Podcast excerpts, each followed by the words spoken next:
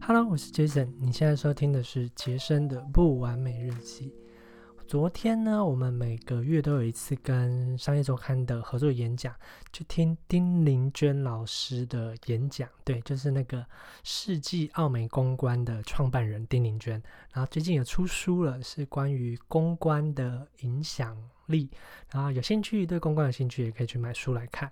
然后，嗯，因为昨天买的是 VIP 票，所以可以近距离跟丁玲娟老师做拍照啊互动，真的感觉到老师举手投足都是充满那种智慧与气质，这就是真的，嗯，创业家、企业家那种气质，真的是学到很多。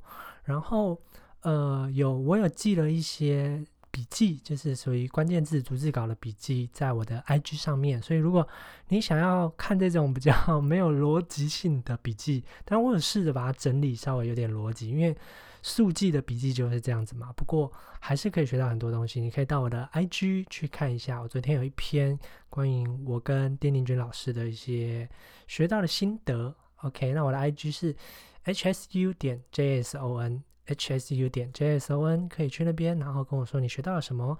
那今天我就是有一点时间，就把这个学到东西啊，学到嗯，整理一下，成为一篇嗯简单的文章吧。就是我觉得啊，一个演讲只要听到一句话，影响你的一生一世，那基本上就是值回票价了。所以呃，尽量多听一些成功人士演讲，就是在你那个领域很成功的。那我昨天听到一句话，真的是让我如雷贯耳，就是选一件你擅长的事情，然后持续三到五年，做到别人都无法忽视你的程度，你的人生关键字就会出现。这句话真的是太太有 feel 了。刚好最近我打算，也不是打算，正在做，大概做一个礼拜左右，我想做一个写作一千天的大挑战。对，因为然后一百天对我来说可能。嗯，不难，那我就来做个一千天，大概三年。如果我可以持续写作，每天三每天，然后持续三年，我想那个影响力应该是会非常大的。所以真的是听君一席话，胜读万卷书。如果我早一点听到丁景娟老师讲这句话，也许我可能找个一年两年开始就执行这种一千天大挑战。不过发生什么事都是最好的安排嘛，所以还好。因为在这个时代啊。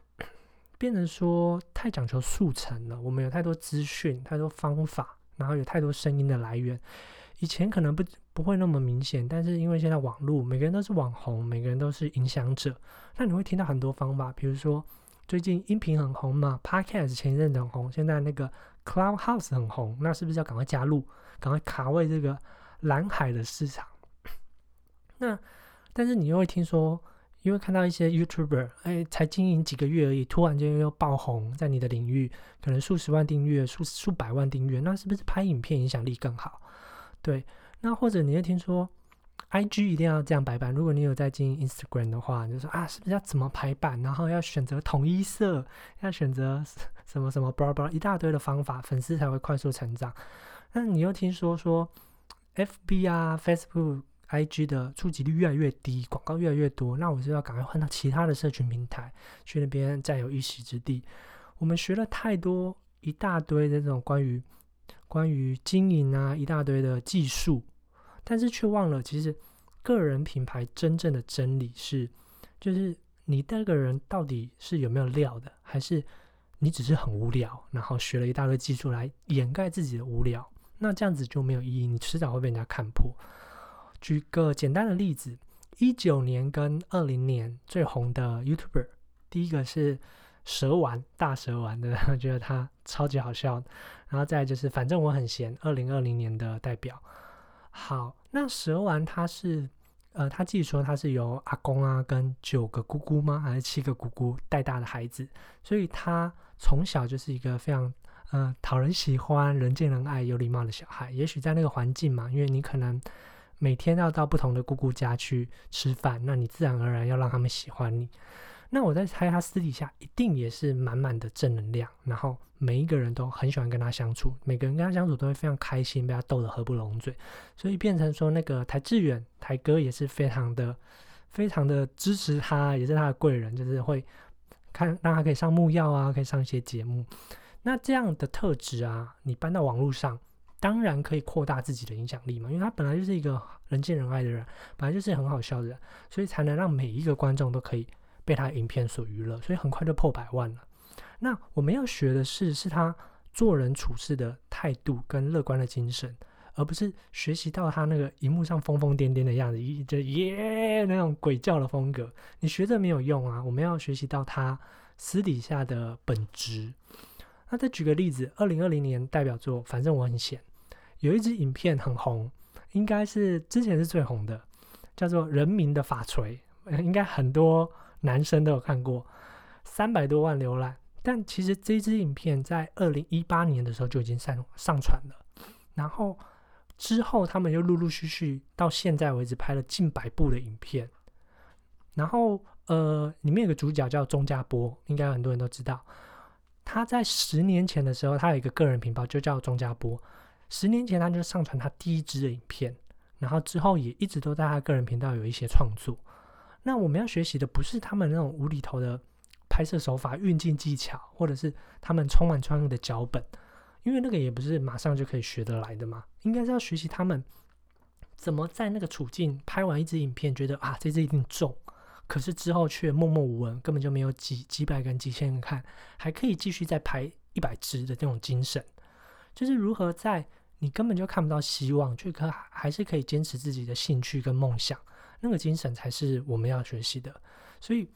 我也发现有很多人，他一生都会在寻找人生的意义，或者是做每件事情有什么利益啊，有什么好处。可是其实我们从小到大并不是这样活过来的。我们不会小时候就在思考说人生是什么，或者是我学数学要干嘛，学三角函数要干嘛？不会嘛？我们都是按部就班上小学学数学，然后一步一步发现自己喜欢什么，认识自我，然后找出每件事情的意义。那为什么长大之后做事情却要？无限的计划，无限的安排，那会会有很多人跟跟我以前一样嘛？我以前也是属于那种真的真的不知道自己喜欢什么，兴趣是什么的。那如果你跟我一样，呃，丁玲娟的老师，丁玲娟老师他演讲也有说过一句话：不讨厌的都试试看，先开始了再淘汰。只要你有接触到机会。接触到任何事情的机会，你都要去尝试看看，跟那个 Yes Man 很像，对不对？所以 Yes Man 其实是一部哲学电影，对。那你就顺遂一点来了，你就试试看，说 Yes，然后呃再看看这件事情是不是你喜欢的，你不讨厌都试试看，因为你一直想着每天晚上都想着一条路，但是靠思考并不会让你找到真正的兴趣跟热情，你就亲自去做了，就像那个嗯那个收纳术。